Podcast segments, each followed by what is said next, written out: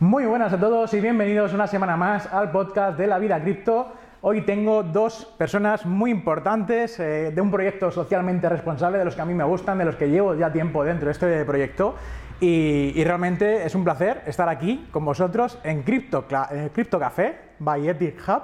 Y me gustaría bueno, hacer un podcast con los dos que nos contéis vuestra experiencia personal de la vida cripto que tenéis cada uno de vosotros y sobre todo luego pues nos vais a hablar un poquito de, de ¿no? de, este proyecto tan, tan maravilloso. Bueno, ya sabéis que lo primero de todo es estar al tanto de la, de la información eh, completa. Nosotros tenemos una newsletter también que se llama lavidacripto.com, al igual que el podcast, y podéis suscribiros de manera totalmente gratuita para estar al tanto de lo que pasa en el entorno cripto durante toda la semana, pues en un correo solamente de 5 minutos de lectura tenéis abajo en el link de la descripción. Bueno, después de esta autopromo, que al fin y al cabo siempre viene bien, eh, me gustaría presentaros a vosotros. Eh, Joan, Andrea, Andrea, Joan, que, ¿quiénes sois? ¿Qué hacéis aquí en este proyecto de EtiHub? ¿Cómo habéis llegado hasta aquí? ¿Cuál es vuestra experiencia? Yo sé que estás un poquito enferma, mala, eh, es digno de admirar que está aquí con nosotros. Así que, bueno, Andrea, vamos a empezar por ti. Pues a ver si consigo tener la frase, que justo me está dando un ataque de tos y yo estoy con la lagrimita ahora suelta. Eh, pues muchísimas gracias por tenernos. Y nada, yo en Epic Hub lo que me dedico es a, a la comunidad en sí, a llevar un poco el marketing y en este lado pues va muy relacionado también pues, mi experiencia en este sentido, ha ido muy ligada a, a startups, mundo, mundo cripto, mundo blockchain, y en eso pues ha sido mucho crear las experiencias, todas las realidades estas como un poco más inmersivas y un poco por aquí, pues esta maravilla del marketing web 3, las comunidades que te permite pues eh, meterte en ese plano un poquito más de medir cosas mientras estás interactuando con todo el mundo. Entonces pues a ver cómo, cómo vamos juntando todas esas cosas. Genial. Genial, bueno, muchas gracias. Joan, cuéntanos. Bueno, primero de todo, es un placer estar aquí eh, y es un placer justamente compartir este podcast también con Andrea. Creo que es la primera vez que aparecemos juntamente. Eh, tenemos que decir que somos el equipo de marketing, el equipo de todo lo que es Growth en Ethic Hub. Eh, llevamos todo lo que es la parte de, desde el programa de comunidades, que ahora os vamos a comentar, todo lo que es la parte también de distribución del Ethics, con los nuevos programas de incentivos, aparte obviamente también de, pues un poquito llevar el día a día del, del equipo y sobre todo lo que nos gusta mucho es todo el tema de partnerships y eventos. Eh, Andrea vino la semana pasada desde Alemania, nosotros estamos también organizando diferentes eventos a nivel español y a nivel internacional y bueno, eh, es un poquito todo lo, que, todo lo que hacemos, que no es poco. Bueno, quiero eh, adelantaros antes de nada que en, en EtiHub hacéis, como habéis dicho, muchos eventos, patrocináis también muchos eventos, hacéis muchas colaboraciones ¿no? con, con, eventos tanto en Madrid, Barcelona y, y por fuera de, de, España. Y todas aquellas personas que me preguntáis, oye, ¿cuál es el próximo evento? No sé qué, pues seguramente todos los eventos que vayáis a o que vayan a ver, ¿no? muchos de ellos T-Hub va a estar siempre de por medio, así que es una buena manera de saber cuándo es un próximo proyecto cripto, o sea, un evento cripto, seguirlos en redes sociales porque seguramente van a estar ahí detrás en, en, todos, los, en todos los eventos. Bueno, aquí tenemos que decir que si no hay café de T-Hub, seguramente no es un buen evento cripto. Ahí dejo la pullita. Sí, sí, se nos conoce por los chicos del café y de hecho en eso, aunque luego explicaremos mejor también lo que hacemos porque no vendíamos café como tal, pero aún así eh, es que es fundamental muchísimas veces después de tantas sesiones en los eventos, tanta información que, que recibes, pues esa pequeña pildorita ahí de cafeína y, y, para adelante. O sea que... Bueno, primeras preguntas que os quiero hacer ya a título personal, vamos a ir por, primero por esa parte, y es... ¿Cómo habéis eh, desarrollado vuestra, eh, vuestra eh, ruta ¿no? para seguir o para estar ahora mismo en EtiHub trabajando? ¿Qué es lo que habéis estado haciendo? ¿Qué habéis estado estudiando? ¿Habéis estado lanzando muchos currículums para llegar aquí? ¿Os han contactado vosotros? ¿Os han cazado? ¿Cómo, ¿Cómo, ha sido esa experiencia y cómo habéis llegado a trabajar ahora mismo en un proyecto blockchain, cripto, Web3, ReFi, ¿no? que de las finanzas regenerativas, que tanto personalmente me gustan? Pues eh, en eso ha sido un largo camino hasta dar con el sitio adecuado. Eh, estudié Derecho y Administración de Empresas y tuve muy muy claro que no quería ir por el mundo financiero tradicional, que pasaba de típica consultora. Y con eso pues sí que tuve un momento un poco así de búsqueda, eh, mucho mandar currículum, pero a cosas también muy raras. O sea, al final nunca encontraba el, el, puesto de, el puesto en el que me sentía cómoda o que sentía que podía aportar valor. Entonces así di con, con otra empresa que en ese momento era de, de videojuegos, o sea, de, de, videojuegos Play to Earn y, y, bueno, pues ahí empecé a, a, ver un poquito más desde dentro este mundo Y, y bueno, sí que, que hubo ciertas cosas que lo mismo no me gustaban tanto por el hecho de, del objetivo, la misión final de la, de la compañía. Y en ese tiempo pues estuve igual, mm, pues un tiempo así pensando, emprendiendo por mi cuenta, mm, me, puse, me encantó el mundo del metaverso por esto de la, de la capacidad de inmersión que tiene, de poder conectar a, a muchísimos niveles. Y en un evento de finanzas regenerativas, de casualidad, que me dijo un amigo, pues conocí al equipo de TICHub y bueno, desde entonces pues ha sido conocerles en, creo que fue en noviembre, diciembre. Finales de octubre. Ah, bueno, así, así de rápido lo tengo ya en la cabeza y en enero empecé a, a trabajar aquí. Es que en, el, en el mundo cripto la velocidad va muy rápido, o sea, parece que ha pasado más tiempo, pero, pero no. Y con los, los proyectos de finanzas regenerativas también como que implica mucho el nivel personal que pones, o sea, que las ganas, o sea, que eso igual que cada vez que estamos haciendo cosas nuevas, eh, con las colaboraciones que hacemos, es eso, o, o, en mi caso igual, o sea, de repente decir, oh, es que me encanta, es que puedo aportar un montón aquí, aquí, aquí, aquí, y se ve la motivación de ese lado. Genial. Y bueno, ¿y ¿te gusta estar trabajando aquí en esta empresa? Bueno, ¿Has encontrado encanta. tu sitio? Sí, sí, me encanta, me encanta. Sí, espero que vaya para largo y que podamos seguir haciendo pues así muchísimas más cosas y que, jolín, que al final sea esto muy mainstream, las finanzas regenerativas, que eso también es la misión. Eh, Yo creo que es el futuro más bien, ¿no? De, de, todo- de toda empresa, o que un- una parte de una empresa debe, debe llevarlo, o lleva, debe hacer ¿no? lo mejor posible para que todo el mundo o toda la globalización vaya mejor. Joan, cuéntanos tu experiencia. Wow, mi experiencia. Eh, yo soy arqueólogo de profesión. Eh, empecé con arqueología y también estaba, era jugador de alto rendimiento. Me fui a México con una beca deportiva de fútbol americano. Eh, eso me permitió, obviamente, salir un poquito de la burbuja que es Occidente o que es en este caso pues España. Volví, entendí que arqueología no era lo mío, lo terminé porque al final, pues para Te hacer gusta, más, ¿no? Me gustaba mucho. eh, antes de que vinieras estaba aún viendo vídeos y cosas. Al final la historia te permite, eh, te da otros puntos de vista. También el tema del contexto cultural. Al final la historia siempre es cíclica y se repite. Pero bueno, entendí que quería hacer otras cosas, así que en 2018 creo que empecé con un posgrado de tecnología blockchain para negocios. Quería emprender, pero me di cuenta que no tenía bases, que no tenía conocimiento. Entonces, em, pasé o llevé a cabo todo lo que era em, un máster en management en NEADA Business School y a partir de ese momento eh, continué emprendiendo. Muchas compañías, muchos proyectos fracasados. Yo siempre digo que he fracasado muchas veces, pero bueno, esto es... Eso es bueno, aprendizaje, ¿no? Totalmente. Al, fin- al final también a nivel español eh, entendemos el fracaso como algo ne- negativo. Al contrario, si te vas a un punto de vista más anglosajón, te vas, por ejemplo, a Estados Unidos, primero que hay mucha más movilidad entre diferentes campos. Una persona que es, ha estudiado una carrera humanista puede fácilmente poder entrar a un equipo de marketing o a un equipo de finanzas, que es algo que aquí a, a nivel español no pasa, pero es necesario. El emprendimiento lo que te permite es eh, ser resiliente y desarrollar esas capacidades de poder adaptarte constantemente. Em, en el mundo cripto, pues sí que llevo desde 2018 haciendo pequeños emprendimientos. El más importante fue hace dos años, eh, fundé un fondo de inversión privada a nivel, a nivel catalán en Barcelona. Em, no era mucho capital, pero me permitió empezar a entender cómo analizar, analizar un proyecto cripto desde, desde diferentes puntos de vista, porque al final tenemos que recordar que un proyecto cripto no deja de ser una startup. Sí que quizá en un entorno digital, pero los flujos acaban siendo lo mis- lo mismo. Tienes que tener un producto, tienes que llevar a cabo la captación de usuarios, tienes que obviamente estar escuchándolos, hacer feedback loop constantemente, poder ir pivotando, ver también qué está pasando en el, en el contexto macro eh, y qué está pasando también obviamente en el ecosistema cripto en el que tú estás operando. Eh, y a partir de eso, eh, no era el mejor momento para exponerse al mercado, estábamos en pleno bear market, empecé a buscar alternativas de inversión con menos riesgo y es cuando encontré a Ethic Hub. El tema de poder invertir, además con un impacto, eh, un impacto positivo, un impacto social. Dejar dinero a pequeños productores de café a partir de, o a, a- a cambio de una rentabilidad de un 8% en stablecoins, en dólares, anualizado. A raíz de ese momento, yo creo que fue junio de- del año pasado, no, junio, de, sí, junio del año pasado, hablé con Harry. em, mi proyecto, obviamente, otra vez estaba fracasando porque no me permitía crecer. Empecé a enviar currículums, Grant Thornton, Deloitte, compañías top que veía que estaban empezando a desarrollar todo lo que eran estas verticales cripto. Em, pero claro, junio, julio, agosto, malas épocas. Y finalmente, también por, por serendipia, eh, un día hablando con Julio dije, oye, creo que puedo aportar mucho valor a Ethic este es todo mi background, este es mi conocimiento.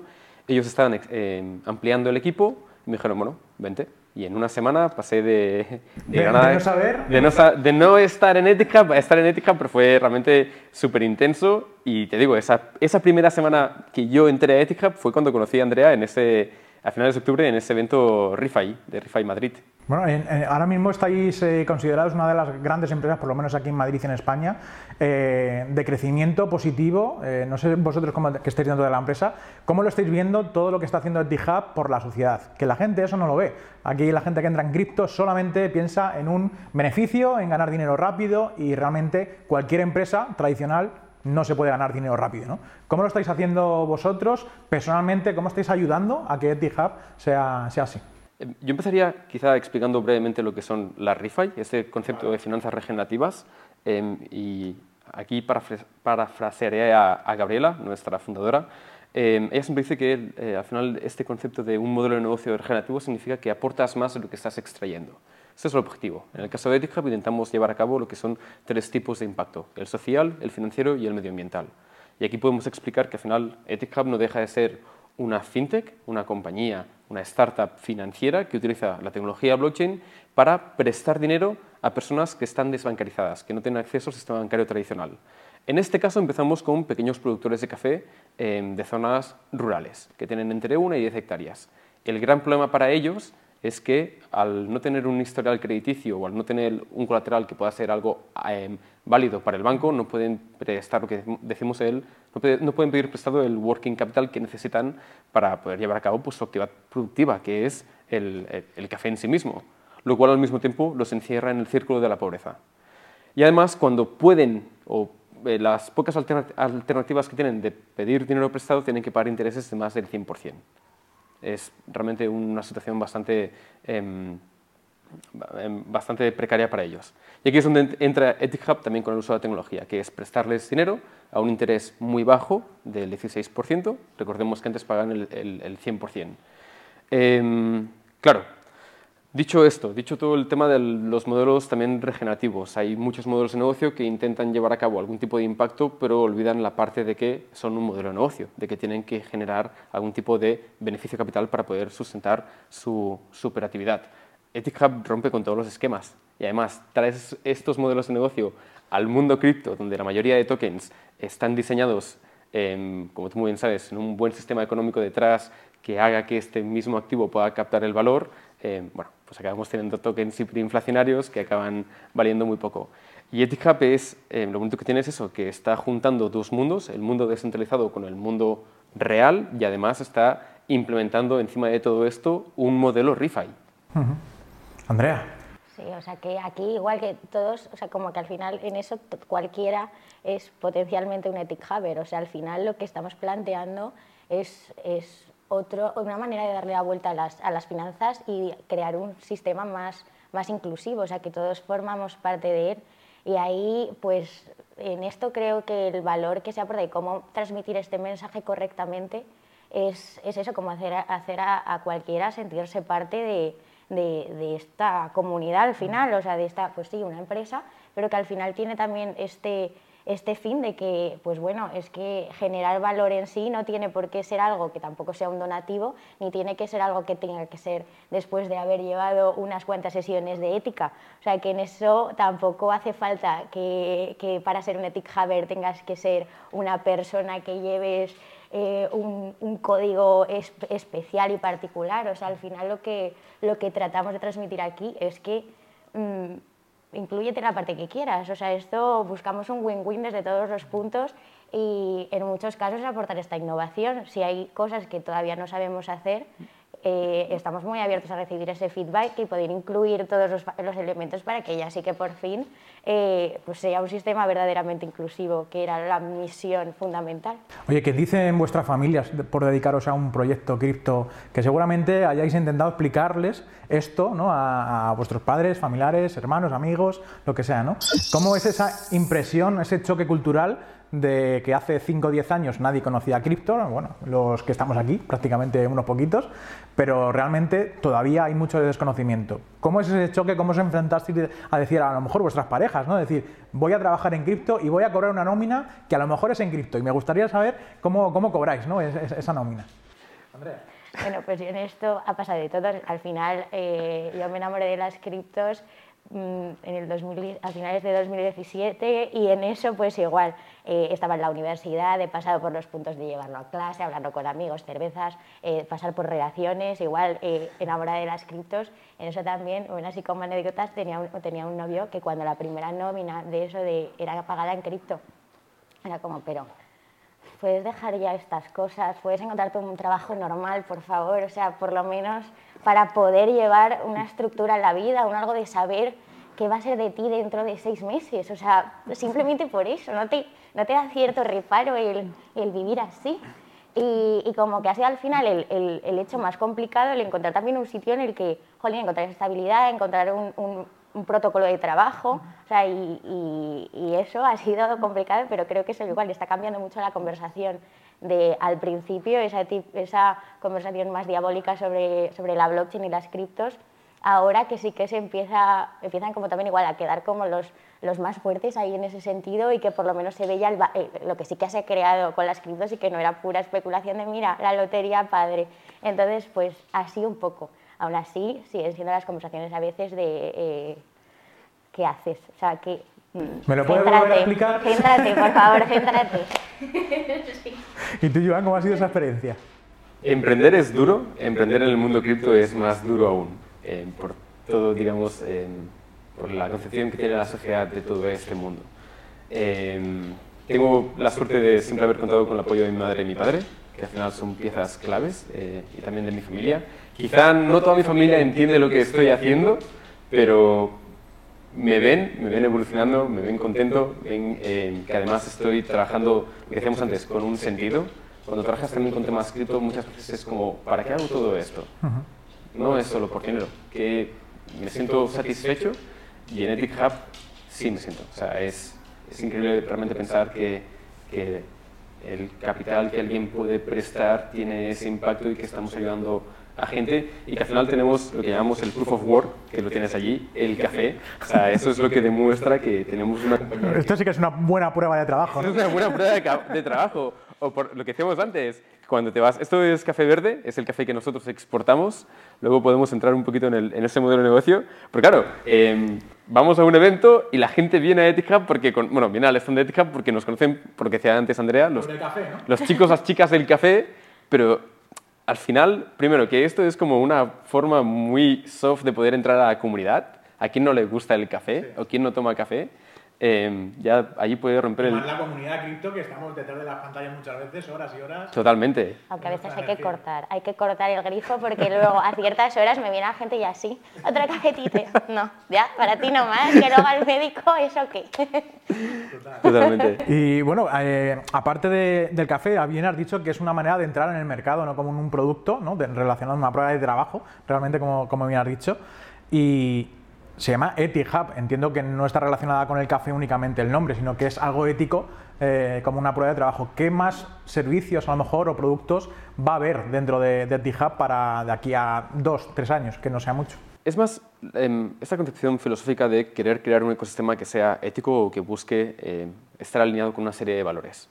El tema del café, eh, Etihub no nació con la idea de poder comercializar el, el café, la idea era ser una fintech que lo que hacía era esto, préstamos a pequeños productores. Eh, aquí salió, digamos, como el primer servicio o producto financiero que tiene la compañía, que es estos préstamos, una rentabilidad de un 8% anualizado. Estos fueron los primeros tres años, desde 2017-18 hasta 2021, en la cual pues, lo que hacía la compañía, eh, Howard y Gabito, el equipo de desarrollo, era intentar implementar un MVP, lo, llevar, lo pudieron llevar a cabo de manera efectiva, y a partir de eso es cuando nació la segunda línea, digamos, que es la parte también más cripto, que es a partir del token de Ethics. Y eso es muy importante. El token de Ethics nació una vez entendida las necesidades del modelo de negocio y de la operativa. Entonces, siempre decimos que aquí hay como dos flujos de capital. El primero funciona con stablecoins, con dólares y con euros, que es prestar dinero y pedir dinero prestado. Perfecto. Ahora, esto puede tener un riesgo, lo que llamamos los riesgos de impago. ¿Qué pasa si este dinero que estamos prestando llega a una persona que no lo quiere repagar? Claro, una rentabilidad del 8% está muy bien, pero ¿qué riesgo tengo en el otro lado? Y para minimizar todo esto, eh, para minimizar este, estos, estos riesgos, se genera o se crea el segundo flujo de capital, que es el ETICS, que está diseñado para crear o constituir lo que llamamos el crowd colateral, que es un colateral colectivo. ¿Qué significa? Si en algún momento hay algún tipo de impago por A por B por C, o sea, ya sea porque hay una mala cosecha o ya sea porque hay em, un, un productor deshonesto que no quiere devolver el capital, estos tokens del sistema de compensación son liquidados en el mercado y aseguran el capital del primer flujo. Desde un punto de vista más académico, este se llama blended finance, o sea, son finanzas mixtas, que es un, es un concepto acuñado por la ONU em, hace unos cinco años cuando estaban trabajando con todo el tema de, las, de los ODS. Y era, oye, hace falta empezar a incentivar la inversión institucional en todo lo que son modelos regenerativos y sostenibles. El gran problema aquí es que el capital institucional tiene miedo de asumir las primeras pérdidas.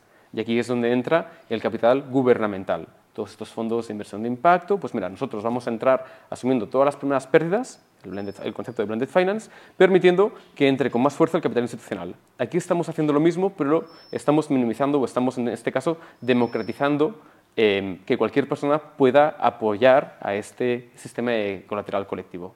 Eh, quiero preguntaros a vosotros en, dentro de T-Hub, ¿Habéis tenido, bueno, entiendo que en muchos eventos eh, son cosas muy bonitas cuando se crea o se lanza el, token a mercado, pero vosotros personalmente dentro de la empresa o personalmente ¿no? en la vida, ¿habéis tenido dos o tres días que recordáis que son maravillosos, que han sido muy buenos, que, vais a decir y lo vais a recordar siempre? En, en, te refieres aquí. Sí, eh, a mí me ha gustado muchísimo cuando, bueno, igual en los eventos, aunque sea esto que se acercan a contar experiencias de, de eventos pasados y también de anécdotas de que no he estado yo y que las cuentan rememorando en ese sitio como situaciones pasadas y, luego agradeciendo también el que, el que siga, haya seguido el proyecto durante tanto tiempo. Entonces, en eso, bueno, tengo muy marcado del, del MetaWorld Congress un, una persona en concreto que, que, estuvo haciendo eso y que es que me quedó a mí como que casi se me saltaba la lágrima como si estuviese contando nuestra, o sea, como nuestra vida y que yo en esa no, no había participado en nada, yo llevaba aquí pues trabajando durante meses, o sea, y bueno, tres, entonces en eso eh, pues es que llegué a casa igual como un poco impactada diciendo, madre mía, pero ¿qué me está haciendo esta gente si yo no estaba ni en estas historias? Y ese día la verdad que me marcó, me marcó mucho ese sentimiento como de eso, de... Te unes más a la marca, a la empresa en la que estás, trabajando, ¿no? Que son muy pocas personas, yo creo que eso no se dan cuenta, ¿no? Que están trabajando su horario de trabajo y demás y van a casa y se olvidan del trabajo, que no quieren saber nada de su empresa, ¿no? Y aquí en Etihub no hay ese sentimiento, ¿no? O sea, realmente estáis amando lo que estáis haciendo. En las etapas iniciales de cualquier proyecto, de cualquier startup, lo más importante, eh, juntamente con la idea y el momento de mercado, es el equipo. Siempre decimos que el equipo de TechHub es más que un equipo, es realmente como una familia. Em, y creo que Andrea estará de acuerdo conmigo. Hemos pasado por muchos momentos en los últimos meses y por cada bache que podemos llegar a pasar, el equipo se alza más fuerte aún, o sea, más cohesionado. Y es eso, es llegar a eventos, ver a gente que te dice, guau, sigo el proyecto desde hace tres años, cuatro años, es el primer momento. Y, eh, eh, o sea, te quedas en shock. Es como, tenemos comunidad, tenemos gente que cree en nosotros, que nos sigue. Entonces, guau. Y, a nivel personal, yo recuerdo el primer día. O sea, las conversaciones que tenía con Jori para cerrar el, contrato, para cerrar como las condiciones para entrar a Ethic eh, no sé, creo que siempre lo tendré como grabado en la mente. Es, realmente el, decir, he llegado donde quería estar. Si empezarais de cero, Andrea, ¿volverías a empezar ya directamente aquí en Etihub? sin haber pasado todo lo anterior, ¿te refieres? No, no, porque, jolín, me apetecía también ver otras cosas, o sea, comparar un poco con lo que sí me gusta y lo que no me gusta. Lo mismo si hubiese tenido esta oportunidad desde el principio, lo hubiese dado más por hecho, me hubiese parecido que quizás esto es como trabaja todo el mundo y no hubiese puesto tanto mérito. sí, sí, sí, claro. Mejor así, pasar la realidad antes luego decir, uy, qué bien estoy, madre mía, tengo el sitio clave. Pero no al revés. Bueno, me gustaría preguntaros porque eh, hay una colaboración. Bueno, estuvo hace poco aquí en el podcast Rocío Álvarez Osorio de Token City y sé que algo tenéis entre manos los dos, un partnership que, que, estáis teniendo. Entonces, me gustaría eh, que nos contarais todo lo que estáis haciendo en EdGitHub con el desarrollo de vuestro token, con, todo lo que va a venir a continuación y quién mejor que vosotros para explicarnos desde dentro qué es lo que estáis haciendo con Token City, en este caso como, como catalizador, como apalancador ¿no? de, de, crecimiento. Totalmente. Esto vuelve a estar relacionado al mundo de las startups. Al final, las startups en las etapas iniciales viven de rondas de financiación. Actualmente, EthiChub está, está cerrando su ronda SIT, eh, una valoración pre de 7 millones. Eh, el objetivo son 2 millones y llevamos 1.4. Vamos muy bien. El punto es que esto es un tipo de inversión para em, inversores cualificados, Venture Capitals o Business Angel, o sea, un perfil que ya sabe dónde está entrando.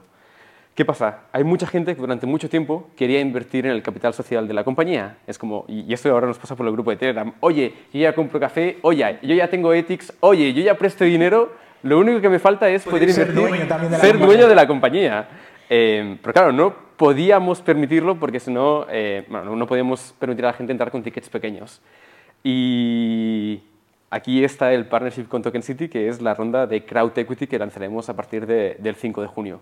Ahora mismo estamos en todo lo que es la pre-campaña, o sea, las reservas. Esto es muy importante para entender y definir qué, eh, digamos, qué capital queremos levantar en la campaña que abriremos el 5 de junio. Y lo que permitimos ahora es que cualquier persona pueda invertir en el capital social de Etihub a partir de notas convertibles a, a partir de tickets de 1.527 euros. Y aquí tengo que decir que solo hay 131 tickets. No quiero causar FOMO, pero... Hay muy pocos tickets y mucha gente que, quiere, que quiere participar en, ser socio ¿no? de la compañía, porque realmente esto es pues como comprar una acción directamente, ¿no? para aquellas personas que, no lo entiendan. al final acaba siendo lo mismo y lo bonito es eso, eh, todo el apoyo de toda la gente de, oye, es que yo, yo quiero, o sea, quiero, confío en vosotros, he visto el trabajo que estáis haciendo, compro vuestro café, he comprado el Ethics, presto, me sé los proyectos de a quién les estamos prestando dineros, me, he visto los vídeos, es que es lo único que me falta.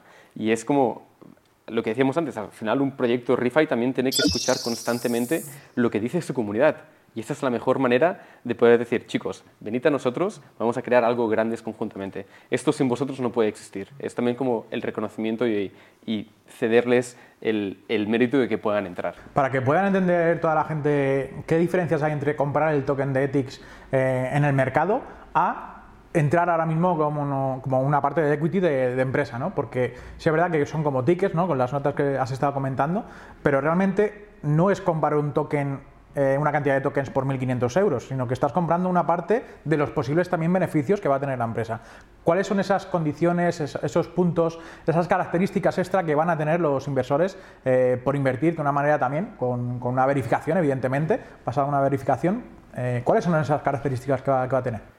Em, aquí tenemos que entender que hay dos modelos de negocio. Hay un modelo de negocio de la compañía centralizada. Em, la, compañía se llama Lending Dev, que es lo que hay detrás de la marca de EthiChub. Y luego tenemos el modelo de negocio descentralizado del protocolo, que todo esto se aglutina a partir del token de Ethics. el token de Ethics está diseñado para captar valor de este modelo de negocio descentralizado. Pero obviamente continúa habiendo una startup centralizada que tiene que llevar a cabo una serie de actividades económicas o de actividades operativas, eh, como por ejemplo la venta de café, la desintermediación en todo esto, o la captación de capital institucional. Pues lo que estamos permitiendo aquí ahora mismo es que la gente tenga exposición tanto a las acciones de la compañía centralizada como también a los tokens ethics, a las dos cosas. Vale, y pregunta, ¿qué cambiaréis vosotros, Andrea? Eh, del mundo actual que conocemos, que hay muchas empresas que no son socialmente responsables, que, van a, venga, vamos a sacar un token, vamos a, captar liquidez y luego se hacen un rug pull, como, mucho, como muchas veces pasa, ¿no? Por suerte, Etihub no es así, ya lo está demostrando con, tiempo, con hazañas, con productos, con cosas reales, con, inversores que, estáis están ahí detrás y seguramente lo, estáis escuchando mucho de vosotros. ¿Y qué, creéis que hace falta para cambiar esa mentalidad de vamos a dejar todas aquellas personas que están haciéndolo mal y qué debemos hacer cada uno de nosotros? Vosotros como Etihub estáis haciendo una dirección que yo creo que es la mejor, pero ¿qué deberían hacer las demás empresas para orientar mejor sus servicios? Pues en esto ha tenido eh, Íñigo, eh, uno de, los, del equipo de Ethic Hub, eh, pues ha creado las firmas criptoéticas, que es maravilloso y al final es como puedes desde los ethics reformar el concepto de responsabilidad, de responsabilidad social corporativa y de esa manera pues igual cualquier empresa desde desde esas ganas de, cambiar un poco igual el, sistema que tenemos, pues mira, ya puede empezar a, colaborar en este sistema. Ahí no haría falta pues tampoco que se metiese en líos más, grandes, para hacer unas tokenomics, eh, cómo trasladar su modelo de negocio que pueda ser tradicional, adaptarlo aquí a la blockchain, en ese caso pues no sería, no sería necesario. Ya con esto, pues mira, esta oportunidad que al final si tú tienes unos, unos ethics y los stackeas, pues al final a favor del colateral colectivo ya estás colaborando con toda este, este, esta, esta estructura y este planteamiento de, de, unas, unas, finanzas diferentes, porque estás pues, dando esa seguridad a todos los, los, préstamos por ese otro lado. O sea que ahí pues creo que eso es una manera muy buena para, pues para otros proyectos o para otras empresas de, por ejemplo, iniciarse, pues tomar iniciativas de este, de este tipo. Y si no, pues cualquier tipo de, de, cosa que se pueda ocurrir, ya también a nivel marketing, porque en eso sí que lo estoy valorando ahora, que creo que es muy interesante cómo eso de captar valor, pues recoge también ciertas, pues, ciertas comunicaciones, ciertas, ciertas acciones que lo mismo antes no estaban igual eh, tan valoradas o que no se planteaba el consumo a tiempo de recursos humanos que, que, que requería y bueno, pues mediante estos sistemas sí que se pueden incluir aquí. Los rewards de la comunidad, pues también, eso puede ser buenos incentivos también para otras empresas para incluir dentro de su propia, de su, propia estructura. ¿Estáis abiertos a futuras colaboraciones con empresas que estén entrando ¿no? ahora en el sector cripto o que ya lleven tiempo aquí? Eh, entiendo que, que, sí, pero por, si acaso, ¿no? Por si acaso hay personas que tienen sus proyectos y cómo pueden contactar con vosotros para decir, oye, me gustaría colaborar con vosotros o, yo qué sé, traer café también a, a mis oficinas o cómo pueden hacerlo. Yo creo que esta es la excusa perfecta para que Andrea explique un poco todo lo que estamos haciendo con nuestro programa de comunidades? Pues eh, en eso estamos ahora mismo igual súper abiertos a escuchar de todo. ahora también igual hay que venir al criptocafé en este momento de verano que ya se abre. Ahora que no es un calor infernal con todas las ventanitas abiertas, está aquí estupendamente. Siempre nos quedamos charlando y comentando sobre nuevos proyectos. Hay un montón de eventos en los que igual, si alguien tiene más curiosidad y quiere participar en algo más concreto, pues puede venir. Y en todo esto ya además si, estamos buscando pues, colaboradores en todos los niveles, o esto que hemos hablado de todos somos potenciales ethic havers, pues eh, pretendemos hacer lo mismo y en esto pues ya tener esa, esa, medallita de, oh sí, soy un ethic haver. Entonces, por medio de, de, este programa que estamos creando, queremos al final hacer esta serie de, de recompensas de esta forma, o sea, un poco que sea una invitación siempre a, hablarnos por cualquier sitio de las redes sociales que vamos a estar disponibles, sino por los mecanismos que iremos publicando también, cómo poder dejar el feedback o los comentarios para ciertas tareas en concreto.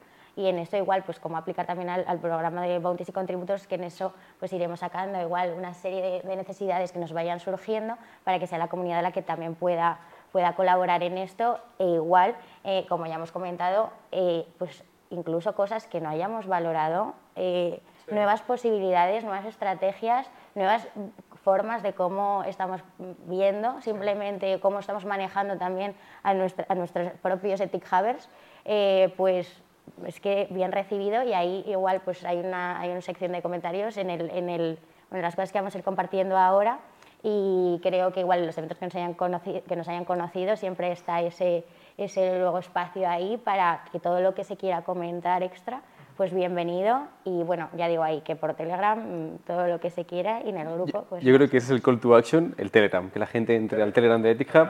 Aquí, aquí está toda la comunidad, podéis hablar con todo el equipo Em, estamos súper abiertos.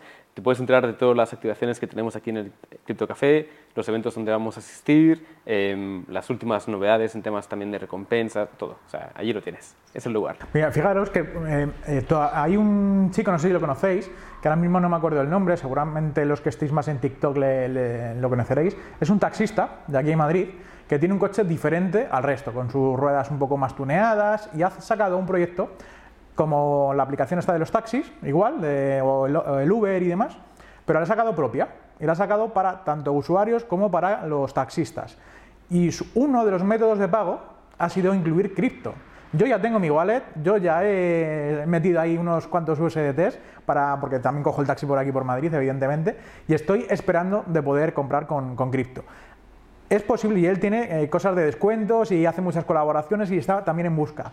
Quiero hacer aquí de intermediario, yo sin conocerle a él, eh, yo soy seguidor suyo en, TikTok, pero puede haber algún tipo de colaboración para eh, esta empresa ¿no? que se acaba de construir hace poquito, esta aplicación con Etihub, por ejemplo, os estoy poniendo en un compromiso, pero... Es un compromiso, ¿eh? Pero... Se puede buscar la manera de poder colaborar, ¿no? En ese sentido de que un usuario, si le traen a Etihub y pagan cripto, eh, va a ser recompensado con Ethics, por ejemplo, no sé, cualquier mm, cosa, ¿no? para que nos estén escuchando esta persona o otra diferente, que se pueda colaborar con Etihub de esta manera. Tómate, siempre tenemos que mirar muy bien con quién estamos cerrando el partnership. Al final tenemos que cuidar nuestra marca y también tenemos que mirar nuestros socios, quiénes son. Eh, pues estamos más que abiertos. Justamente lo que tú decías de poder pagar con cripto. Pues bueno, ahora, em, para quien no lo sepa, vamos a ir a comer a la bicicleta café Em, que es el primer lugar donde tú puedes ir a comer y puedes pagar con, con Ethics. Y que además ellos, lo que decía luego Andrea, em, ellos lo que hacen es guardar estos ethics, lo tienen como la firma criptoética y lo utilizan para aumentar este sistema de, colateral. Y no solo eso, ahora también están trabajando para poder comprar directamente el café de Ethic O sea, es increíble porque estamos cerrando todo el círculo. O sea, puedes pagar con Ethics, puedes beber el café de Ethic Están ayudando a los productores que al mismo tiempo están produciendo el café. O sea, eh, atraen clientes que encima se están gastando dinero ¿no? en, en, en, la empresa. Así que es el primero aquí en Madrid, habrá más, ¿no? Habrá más, habrá más. Eh, Íñigo está trabajando en eso. bueno, antes de nada, Íñigo, es una de la, Íñigo Molero es una de las primeras entrevistas que yo hice antes de estar aquí en, la, en el podcast de la vida cripto. Lo podéis ver en mi canal de YouTube, en Roberto Sanz, criptomonedas, seguramente lo vais a encontrar. Ponéis Íñigo Eti, Hub, Roberto Sanz o lo que sea, y ahí vais a poder encontrar la, la entrevista que yo pensaba que era hace más tiempo, que estuvimos hablándolo en, Granada, y realmente fue hace un año y medio, casi dos, y yo digo, sea, habrá pasado dos o tres años ya por lo menos, pero fíjate. Y luego también estuve con Gabriela en, en, Crypto, en una, una, entrevista, bueno, una mesa redonda ¿no? que hubo de la Refi, con Chainlink de por medio, con otros proyectos que, ¿no? que están relacionados con, con, esta, mm, con este tipo de economía eh, totalmente diferente, innovadora y que yo creo que es tan necesaria.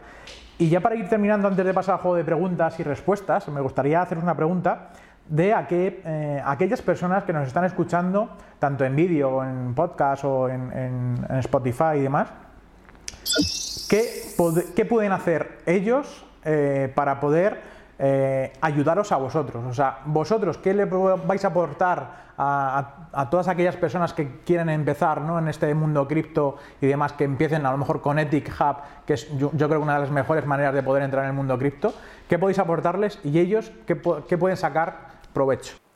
Aquí igual yo creo que también una, una plataforma que es muy operativa en ese sentido, o sea, que pueden ir investigando, si no tienes una idea del mundo cripto así, pues tienes acceso a lo que es una wallet. Aquí tenemos contenido como para explicar cómo descargar.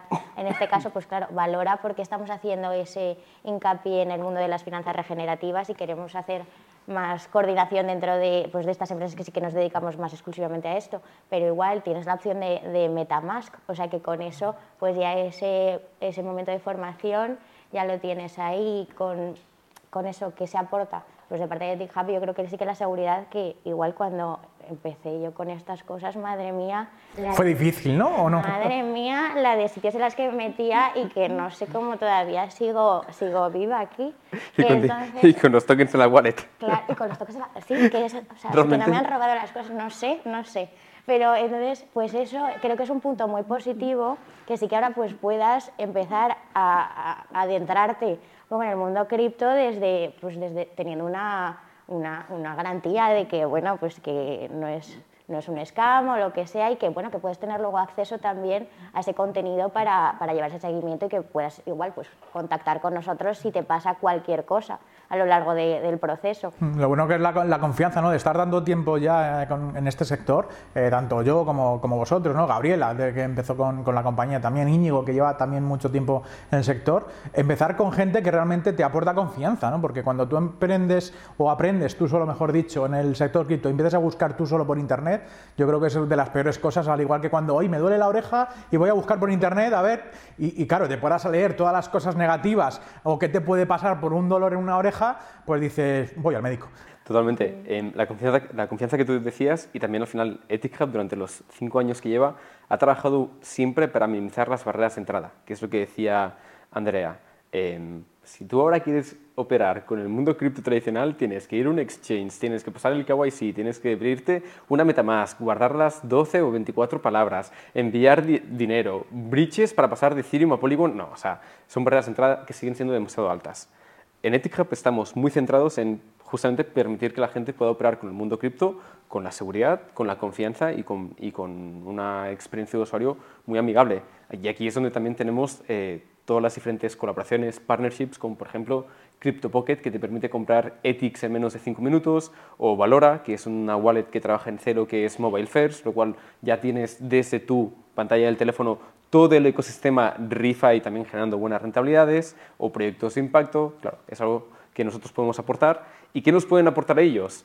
Eh, que se pasen por el grupo, que vengan al Crypto Café, o sea, que vengan, que se unan a la comunidad de ética. ¿Cuál es la, cuál es la dirección de aquí? Para aquellas personas que estéis aquí en Madrid, ¿cuál es la, la dirección? Calle Bastero 13. Estamos al lado, al lado del metro de La Latina y pasados aquí estamos abiertos desde las 8 y media hasta las 6. Cuando tenemos eventos alargamos, que es la mayoría la mayor parte de los días. Hay que pedir permiso siempre a Renata, o sea que no se puede decir así como así, eso hay que pedir permiso. y sobre todo que se hacen, se hacen comunidades o se pueden hacer comunidades ¿no? dentro del, grupo de, Telegram.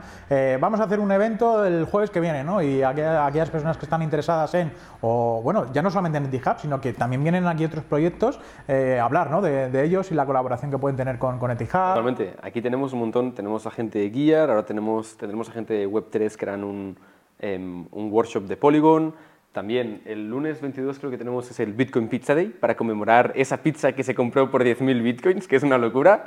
Em, es una excusa perfecta también para, para, hacer, para hacer piña. Al final el objetivo también del Crypto Café es pues, tener este centro neurálgico de físico, ya no descentralizado, sino físico de personas. De unir a las personas. De unir a las personas y también de crear un lugar de conocimiento que es algo muy difícil de encontrar. Al final es lo que tú decías, siempre tenemos que ir a canales subidos de YouTube, a Google, pero oye, una conversación cara a cara de una persona que sabe con una persona que quiere entrar y que es, bueno, dubitativa, oye, ¿cómo hago esto? ¿Cómo hago lo otro? Eso vale oro. Eh, que esto, por comentar una, en los workshops que hicimos aquí durante marzo, era mm, muy chulo también ver eso, que al final ya no es solo que, te lo explican en un vídeo, sino que desde la comunidad uno que sabe mucho más se lo explica a otro y que con eso luego surge otra pregunta de algo que no tenía nada que ver y de repente hay un debate súper interesante y la persona que no sabía nada acaba sabiendo, pero como un profesional prácticamente, porque entre seis personas que nos hemos puesto en una mesa, eh, para solucionar una pequeña duda. Nos hemos implicado todos y... Se, distribuye, ¿no? Como la blockchain, la información, ¿no? De, unas personas a otras, de, diferentes nodos que somos nosotros. Genial, genial. Bueno, pues ya sabéis, aquí podéis pasar. Yo, de hecho, es la segunda, segunda o tercera vez que estoy aquí en, en Crypto Café y hoy, por suerte, pues está cerrado. Hemos venido por la mañana para poder grabar esto. Así que muchas gracias por abrirlo y por hacer el, podcast aquí con, con, nosotros.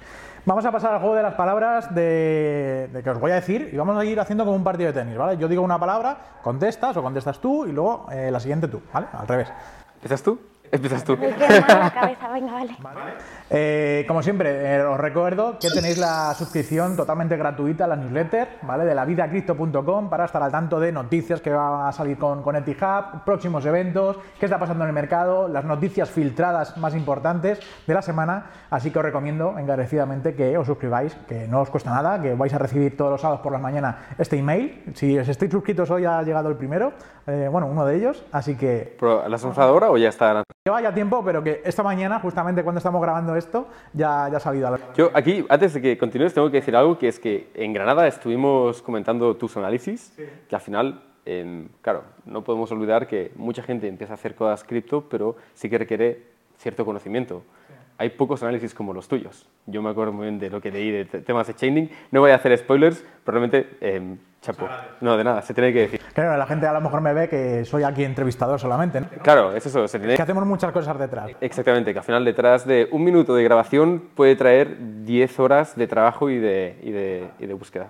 Pues vamos a empezar, chicos. A ver, la primera, Andrea, blockchain. Cadena. Criptomonedas. Eh, inversión. Mujeres emprendedoras. Mm, mujeres en cripto. Tokenización. ReFi. EtiHub.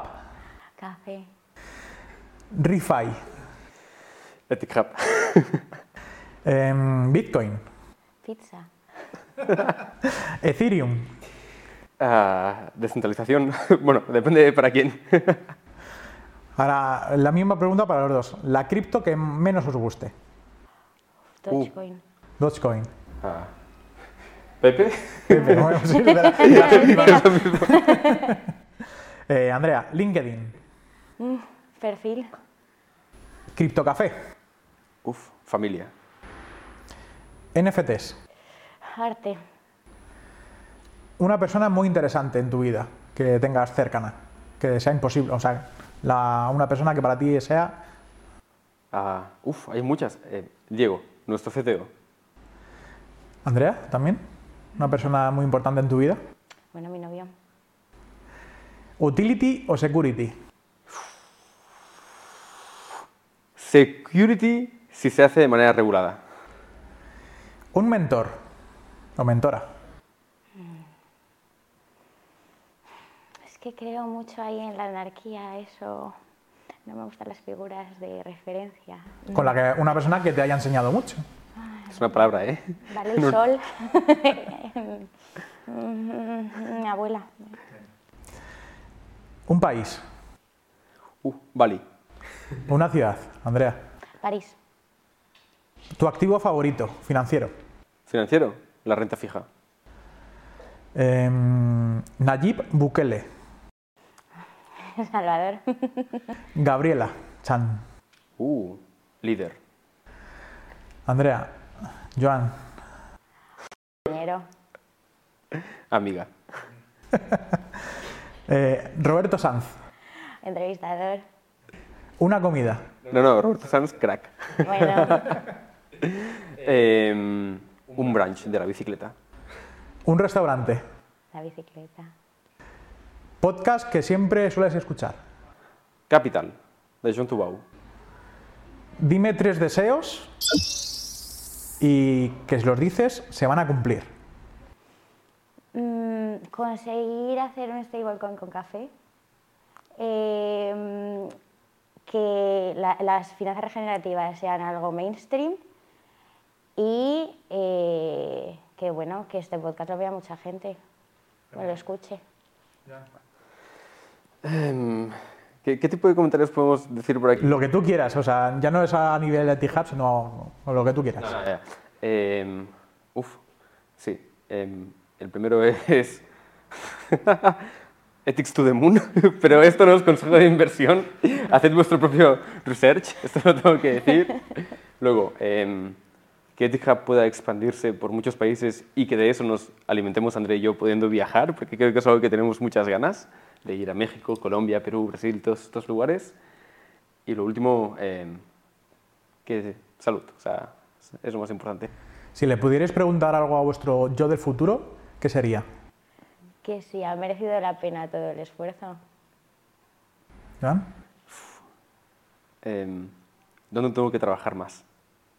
En ti, ¿no? En- personalmente. o- Y por último, ¿qué opináis de vosotros mismos?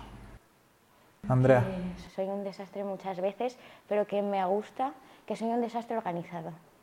Sabes dónde están las cosas, pero a- desde fuera parece que... No, de cosas mm, físicas y eso no, pero luego llevo unas agendas cuadriculadas que no veas, tengo los Excel que me vuelvo loca de las horas que duermo y cosas así. O sea, eso, que luego voy por la vida como tú, tú, tú, pero para ciertas cosas estoy ahí muy, muy centrada.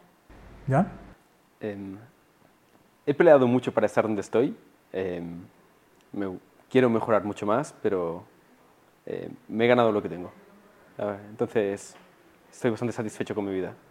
Siempre hay margen de maniobra, obviamente, pero también eso es lo, lo bonito de la emprendeduría. Em, esto lo estuvimos hablando, por ejemplo, hace creo que un año con, con Alex Puch, que es también uno de los mejores desarrolladores a nivel eh, blockchain.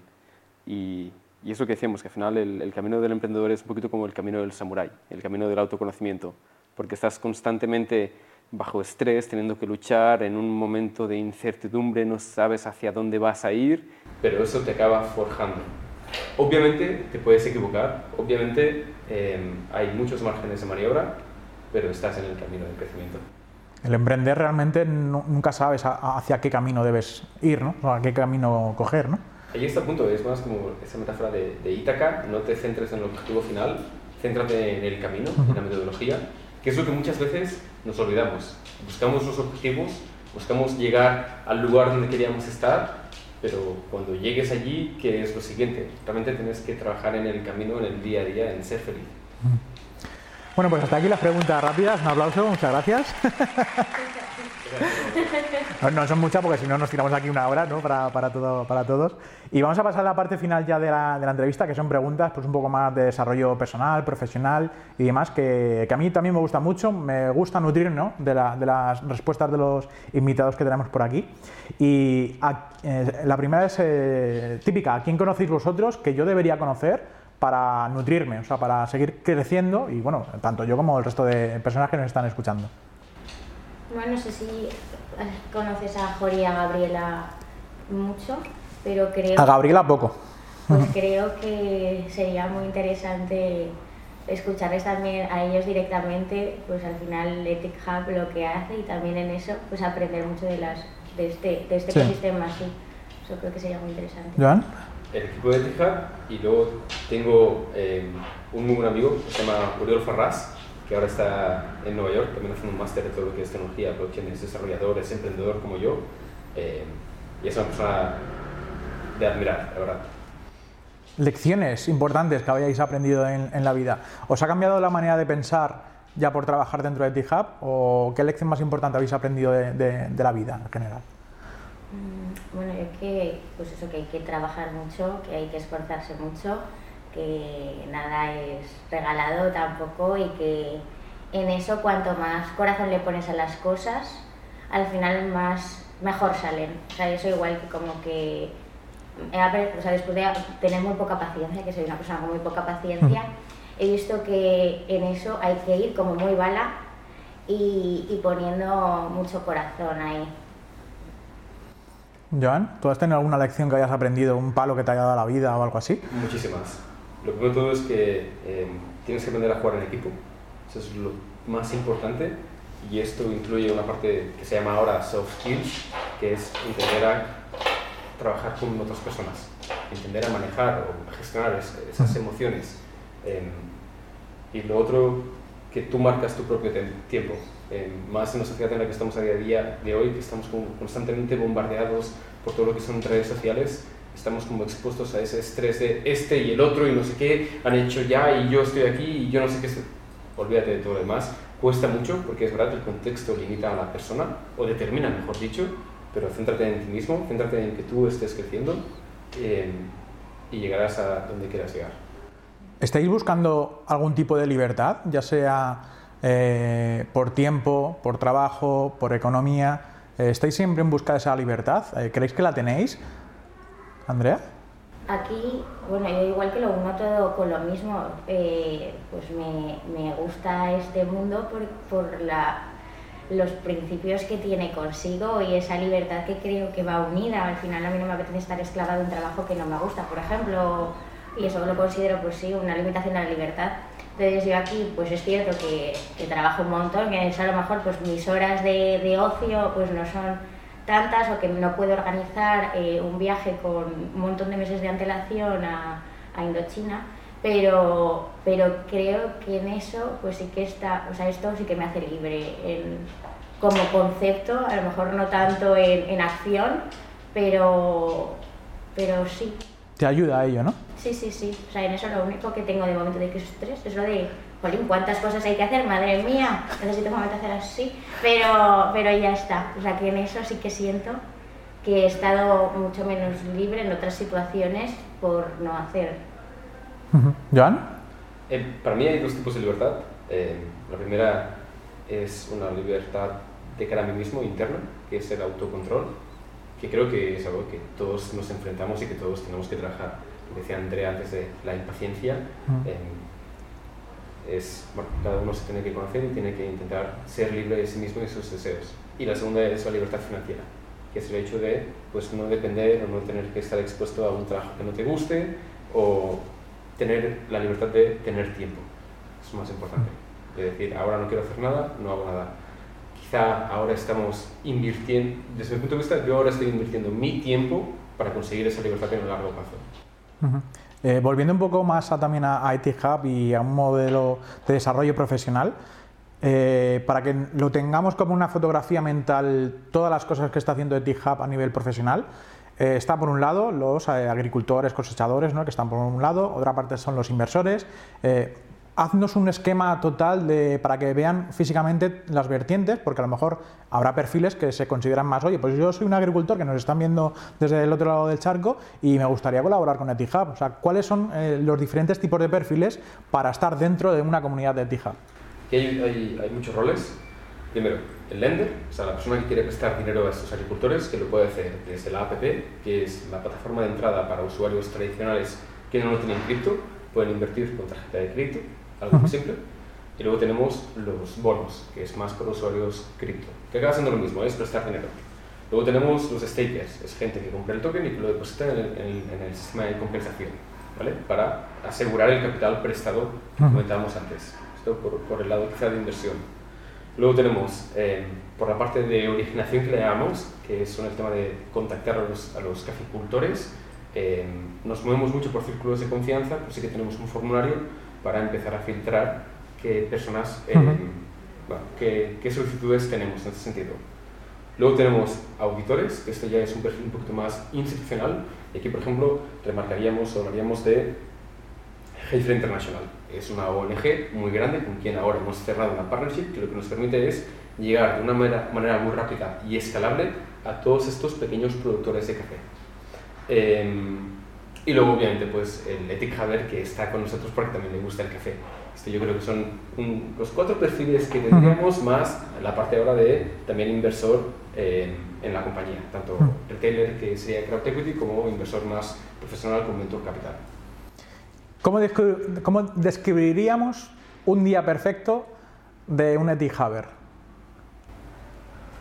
En eso, ah, bueno, muchas cosas porque sí que nos etiquetan nos dicen que empieza con su café por la mañana y con unas buenas vistas. Eso sí lo sabemos porque eso hemos estado etiquetados en unas En fotos y demás, ¿no? Sí, sí.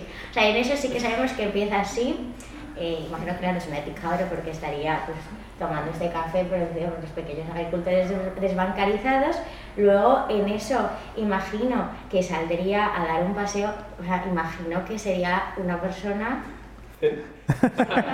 por el hecho de ya haberse tomado el café, que luego ahí, claro, como recogemos de todo tipo de perfiles muy variopintos, pues ya no sé cada yo no sé. Qué, yo no sé de qué Edith estás hablando, porque si hablamos... De... Ella misma, a lo mejor, o... Están chulos los desayunos esos que digo, eso mínimo se merece unos, pases de cuatro horas. Si hablamos de un Haber que está trabajando en ética ahora mismo, te despiertas, te tomas el café y te pones a trabajar, o sea, tienes de todo. Puede ser que un día estés 12 horas sentado con 12 calls seguidas, puede ser que tengas que coger dos aviones para irte hasta la otra punta del mundo a presentar el proyecto, puede ser que vaya... Sí, de tenemos muchos que, uy, que estoy concatenando, eh, estoy concatenando eventos, ahora me tengo que ir a, cuatro horas en avión. Ah, bueno, y llega, sí, tengo un pitch por la tarde, así que pues este café me va a venir muy bien. Así que no sé, sí que es verdad que en eso, pero ves, el, el paseo sigue haciendo falta en algún momento de... El paseo del café. Oye, una pregunta, ¿os estáis encontrando limitaciones aquí en España por, por emprender? O, por ejemplo, el proyecto este que estáis ahora haciendo en colaboración con, con Token City para ayudar ¿no? a los retails también a poder invertir en equity en, la empresa.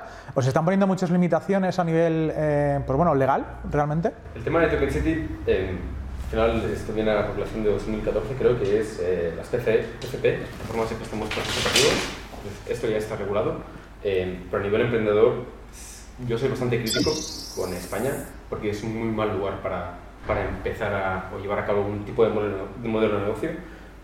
Cuesta que tengas apoyo por parte de la administración, te matan a sablazos a la hora de que seas autónomo, no hay un ecosistema de inversión ni de business angel ni de, ni de venture capitals tan consolidado como en otros países, como podrían ser Inglaterra o Alemania, por ejemplo. Eh, es un país bastante difícil y a nivel cripto ya ni te cuento. O sea, vamos bastante por detrás de la media europea. Eh, siento que España es un país muy que intenta mantener mucho el status quo.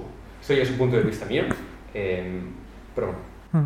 Eh, una pregunta que, la verdad que es interesante porque aquí en España eh, cualquier persona puede emprender, eh, en España y en cualquier parte del mundo.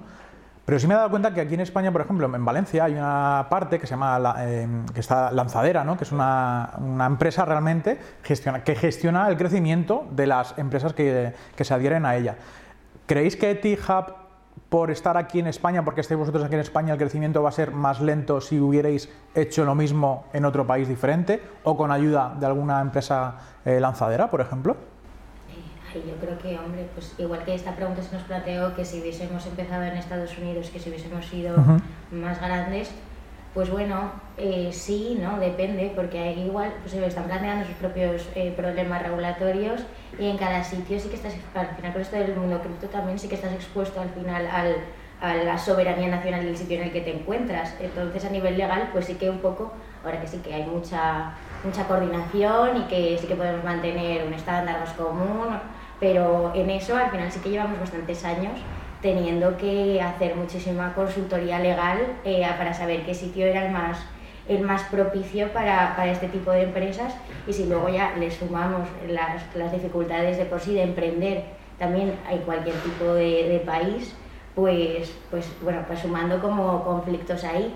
Y aquí a mí es lo que sí que me gusta, por, por, por decir algo de, bonito aquí de, de España para emprender, es que sí que hay mucha, mucha comunidad y, tan- y que tanto a nivel de aceleradora como de, de organización de sinónimo de lucro, que lo que busca es potenciar estas reuniones entre emprendedores y hacer como el, el producto mínimo viable más fácil y, y ese proceso como perfeccionarlo muchísimo mejor a través de unos business plan que, que sí que te ofrecen bastante, bastante ayuda y bastante, bastante guía con eso.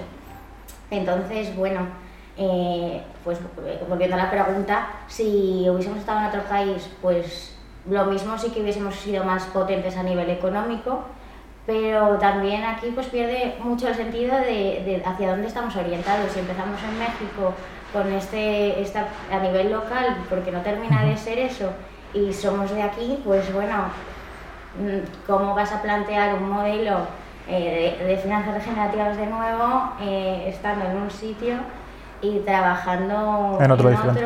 sin conectar, de nuevo, sin conectar con el problema local? También aquí es importante remarcar que al final Etihub está muy ligado a todo lo que son los fondos de inversión de impacto.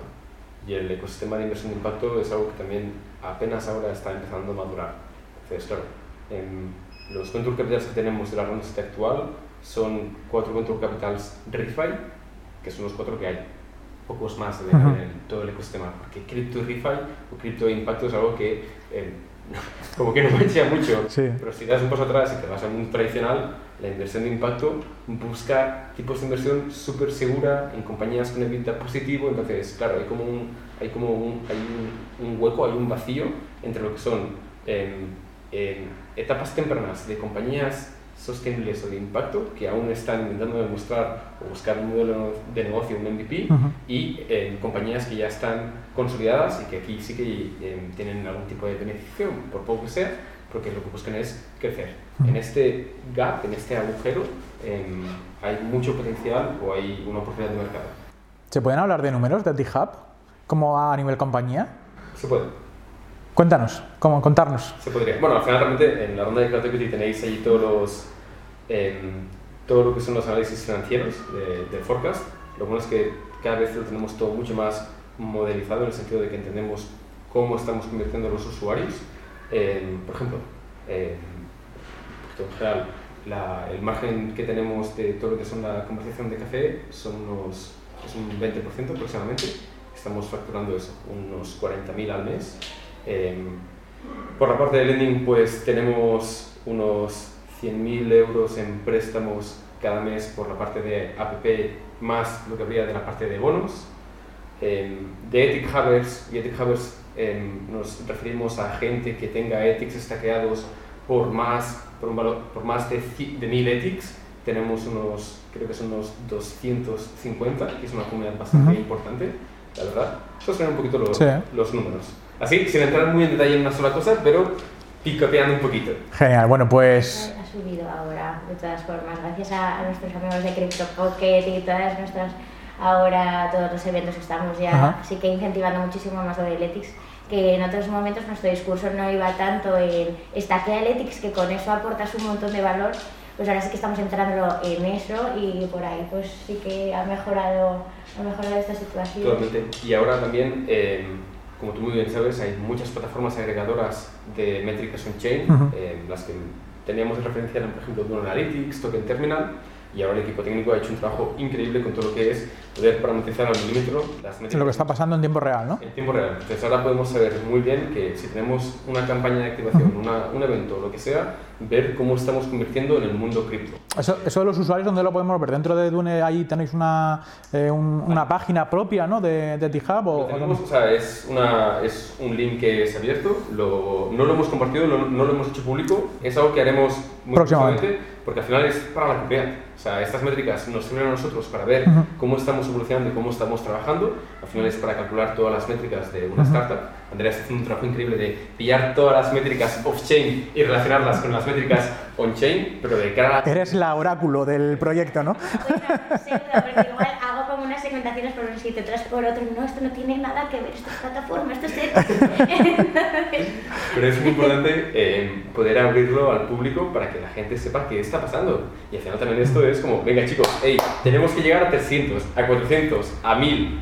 Y la gente empuje conjuntamente. Sí, sí. También es muy bonito en votaciones igual. Venga chicos, a poner Ethic Hub los primeros. Ostras. Y hay votos y votos y votos y votos. Sí, sí, estamos en, en la aplicación de Valora, pues hay, un, em, hay una cosa para, digámoslo, una manera muy simple para, para cero, porque ni, ni cero es can, entonces estamos como el, eh, era por votación, estamos en el puesto número 4 y después de una semana de que cada día toda la gente del, te- del grupo de Telegram votando, votando, votando, estamos en el número 1.